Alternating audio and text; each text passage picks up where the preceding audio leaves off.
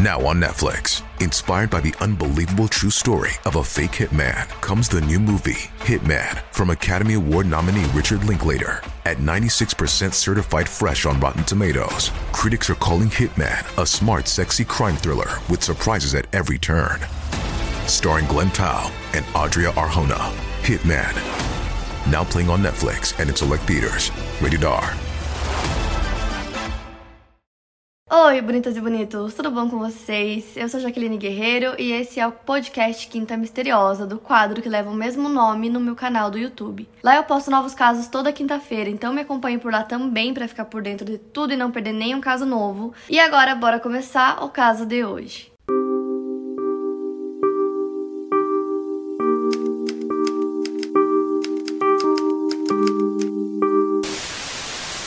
Jace Lee Duggar nasceu no dia 3 de maio de 1980. Filha de Carrie, ela vivia com a sua mãe e com o padrasto Carl e uma irmã mais nova chamada Chana. A família morava em Orange County, na Califórnia, e os pais decidiram mudar para Salt Lake Tahoe porque eles achavam que lá seria um lugar mais seguro para se morar, então eles se mudaram. E nove meses depois de se mudar para Salt Lake Tahoe, no dia 10 de junho de 1991, a Jace tinha 11 anos e ela estava a caminho da escola, né? O ponto de ônibus para pegar o ônibus para a escola ficava bem perto da casa dela, então ela ia a pé mesmo.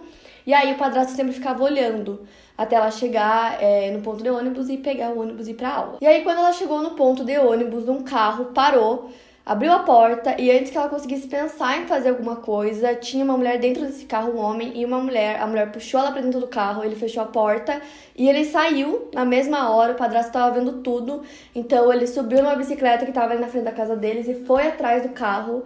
É, tentou perseguir eles por um tempo, mas não conseguiu porque o carro é muito mais rápido, então eles estavam em vantagem. E aí ele não conseguiu, voltou para casa. Imediatamente ele ligou para a polícia. E logo que ele ligou para a polícia, a busca pela Jace começou.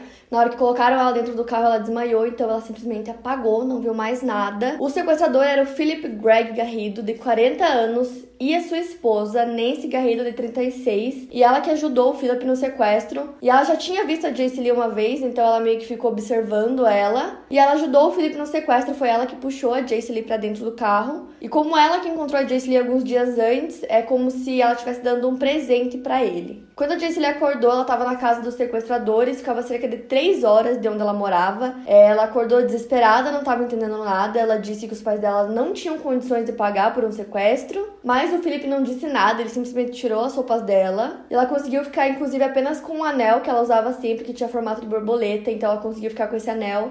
O resto das roupas dela, ele tirou todas as roupas, cobriu os olhos dela, algemou suas mãos e levou ela pro banheiro, onde ele a estuprou. Depois disso, ele levou a Jace Lee pra um galpão que ficava nos fundos da casa deles, no quintal. O quintal deles, inclusive, era gigantesco e tinha esse galpão que era a prova de som. E lá tinha várias outras coisas, tinha também, tipo, um depósito que eles guardavam um monte de coisas, tinha uma piscina de plástico vazia, um trampolim umas coisas bem esquisitas. Então ele trancou ela no galpão e deixou ela lá. Ele disse também que tinham vários cães treinados do lado de fora e que se ela tentasse escapar, os cães iriam atrás dela. Ele também disse que é, aquele galpão era prova de som, então ela podia gritar o quanto ela quisesse que ninguém ia ouvir. E obviamente ela ficou com medo dos cães que ele disse que tinha ali pra fora, então ele deixou ela lá trancada. O galpão era minúsculo, não tinha nem banheiro, não tinha nada, ele apenas deixou um balde lá com ela e voltou para casa. Poucas horas após o sequestro, a polícia já começou as buscas, então tinham carros, cães. Muita gente se comoveu e começou a ajudar, e aí conforme os dias foram passando e a Jacelyn não aparecia, eles não conseguiam encontrar nada,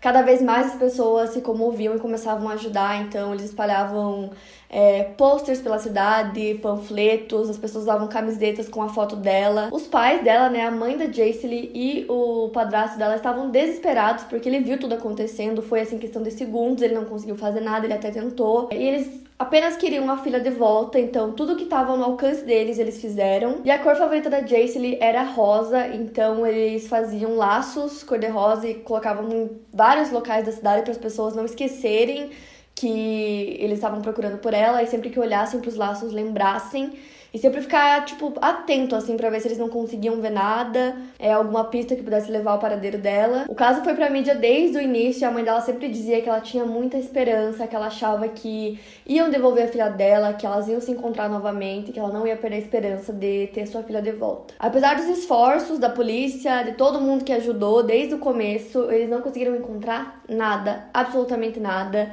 Como os sequestradores moravam três horas do local onde a Jace morava, era muito difícil para a polícia porque eles poderiam, sabe, ter levado ela para qualquer lugar. Então, como foi tudo muito rápido, ninguém viu nada além do padrasto, eles meio que assim não, não acharam nada. Então, desde o dia que a Jace foi sequestrada, ela passou a viver naquele galpão minúsculo nos fundos da casa do sequestrador e ele abusava dela sempre, todos os dias, várias vezes. Ele levava comida pra ela lá no galpão e era sempre fast food, sempre, todos os dias ele levava doces, levava milkshake Comida assim que criança obviamente gosta, mas ao mesmo tempo não é nem um pouco saudável. Eu acho que depois de alguns dias ela já não devia aguentar mais. É, mas era o que ele levava para ela sempre. E ela ficava lá sozinha por horas. E depois de um tempo, o Felipe colocou uma TV pra ela lá, já que ela passava muito tempo sozinha, mas ele dizia que ela tava proibida de ver os noticiários, então nos horários que passavam jornais, essas coisas, ele não deixava ela assistir porque ele tinha medo que ela visse alguma notícia sobre ela, porque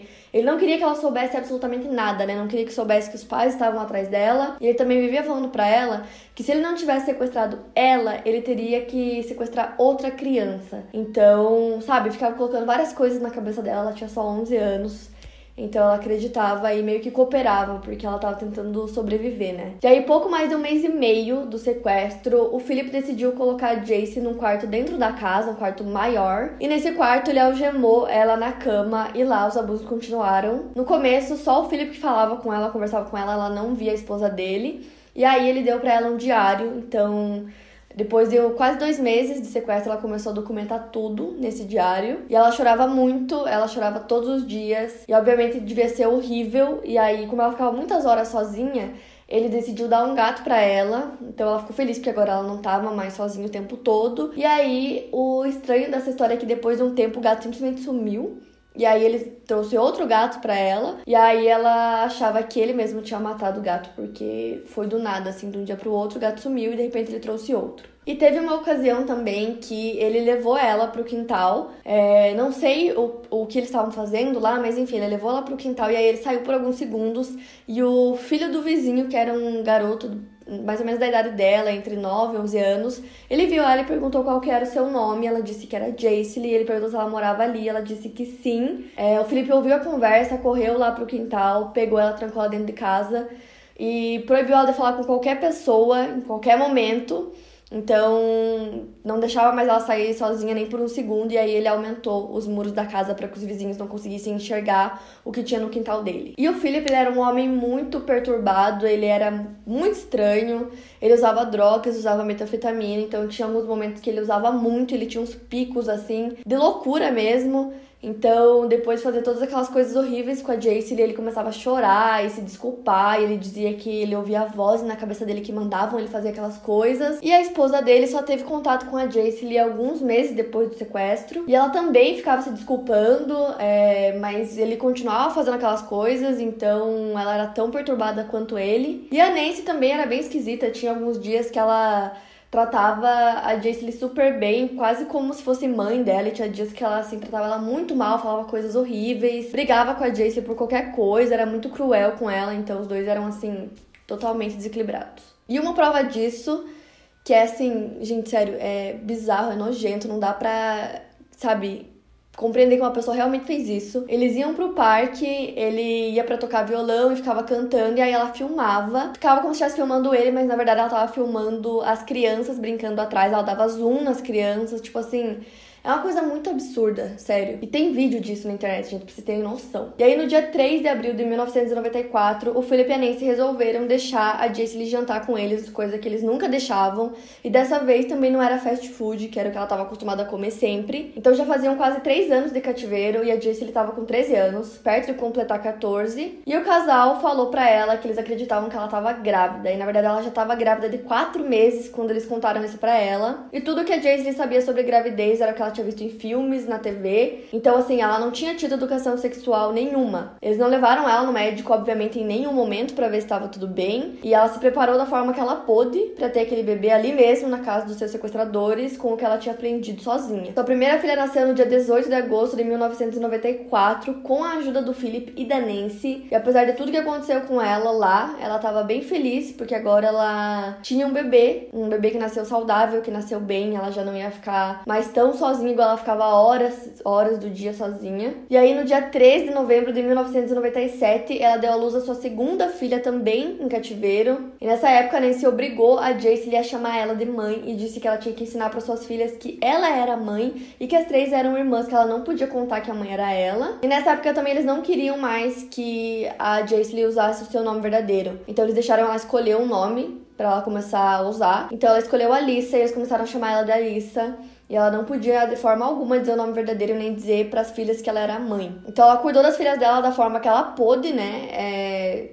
Afinal, ela foi sequestrada aos 11 anos de idade, então ela nem tinha aprendido muita coisa na escola ainda, era muito nova. Mas o que ela aprendeu, ela ensinou para as filhas. E aí, uns anos depois, o Philip decidiu abrir uma copiadora e ele colocou a Jaisley para trabalhar lá. Ela tinha acesso a um telefone e a um e-mail e nenhuma vez ela pediu ajuda ou ligou para a polícia ou nada do tipo. Na verdade, ela só falou, só usou o telefone uma vez quando um cliente ligou. E foi a única vez que ela usou e conversou com alguém pelo telefone e ela apenas atendeu é, tirou as dúvidas dele, foi só isso, não falou mais nada. E a verdade é que ela tinha muito medo de fazer qualquer coisa, porque ela tinha medo que o Felipe machucasse ela ou as suas filhas. Então ela, ela mesma disse que ela simplesmente cooperava com as coisas para sobreviver e para que ele não fizesse nenhum mal para ela ou para as filhas. E uma coisa que aconteceu nesse caso que dá muita raiva é que a polícia não seguiu algumas pistas que foram surgindo sobre o caso da forma correta. E eu digo isso porque surgiram várias pistas em datas diferentes que ligariam o Felipe ao caso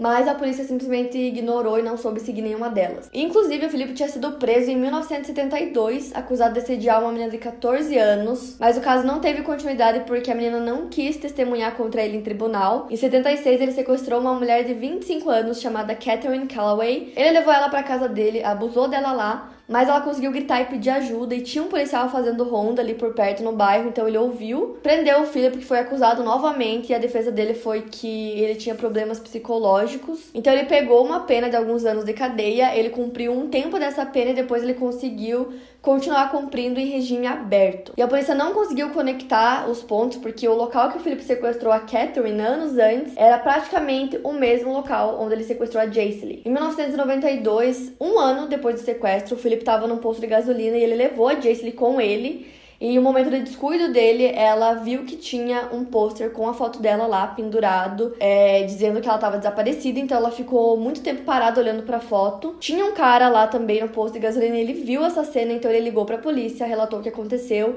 e disse que o carro do cara que estava com a menina, que era muito parecida com o pôster, era uma van amarela. Só que a polícia demorou muito tempo para chegar no posto de gasolina, então quando eles chegaram, eles nem estavam mais lá. E eles não investigaram mais a fundo para tentar encontrar essa van amarela ou o cara que dirigia ela, que na verdade era o Philip, né? E depois eles descobriram que na casa dele realmente tinha um carro que era exatamente na descrição que o cara falou, era uma van amarela. Além disso, um vizinho também denunciou o Philip dizendo que ele era pedófilo e que tinha umas coisas estranhas no quintal da casa dele. O xerife foi até lá, conversou com ele por meia hora e não aconteceu absolutamente nada.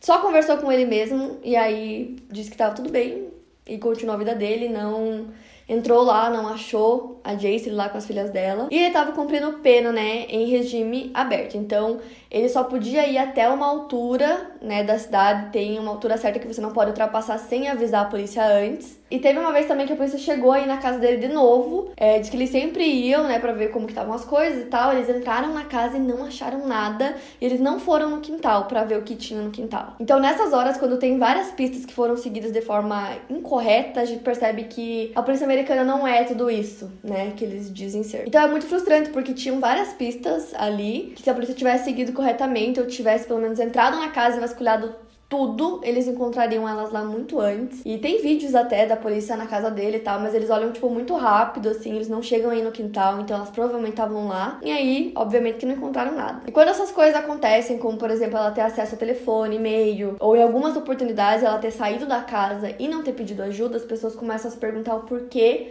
que a vítima não fez nada. Mas a verdade é que nesses casos de sequestro não tem como julgar a vítima de forma alguma, porque a gente não sabe como é, não sabe o que ela sentiu, não sabe o que ela passou. Então, assim, é... normalmente sequestradores colocam muito medo nas vítimas, então eles falam que vão fazer coisas horríveis caso elas tentem pedir ajuda, gritar, fazer qualquer coisa. Então ela tem muito medo e a Jace tinha duas filhas, então ela tinha medo que ela tentasse fazer alguma coisa, não desse certo e ela tivesse que voltar para casa dele e aí acontecesse coisas muito piores, entendeu? E uma coisa que as pessoas falavam muito também nesse caso é que ela tinha síndrome do Estocolmo, que é quando a vítima se apaixona, começa a ter sentimentos pelo sequestrador, o que ela não tinha. Também falaram muito isso no caso da Natasha Campucci, ela também não tinha síndrome do Estocolmo, e é simplesmente medo. É viver um pavor o tempo todo, com medo que aconteça alguma coisa. E aí, no dia 24 de agosto de 2009, então já faziam, assim, muitos anos já de cativeiro, 18 anos, a Jace as suas filhas, a Nancy e o Philip foram todos para a Universidade da Califórnia, porque o Philip queria falar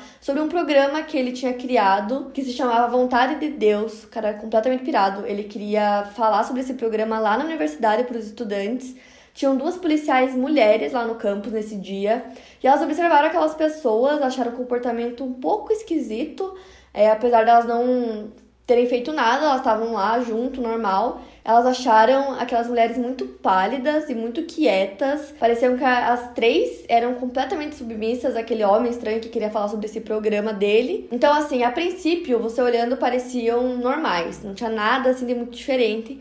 Mas eu não sei, talvez tenha sido intuição das policiais. Elas, de alguma forma, perceberam que tinha alguma coisa esquisita ali. Então, elas conversaram com o Felipe, pediram para ele voltar. No dia seguinte, perguntaram o nome completo dele, disseram que ele poderia voltar. E aí, no dia seguinte, ele poderia falar sobre o programa dele na universidade. E ele concordou que voltaria no dia seguinte. E como elas tinham agora o nome completo dele, elas conseguiram fazer uma breve pesquisa e ver todas as passagens dele pela polícia dos crimes que ele já havia cometido, de sequestro e de estupro, que já eram suficientes, né, pra é, imaginar que aquele cara tinha alguma coisa esquisita.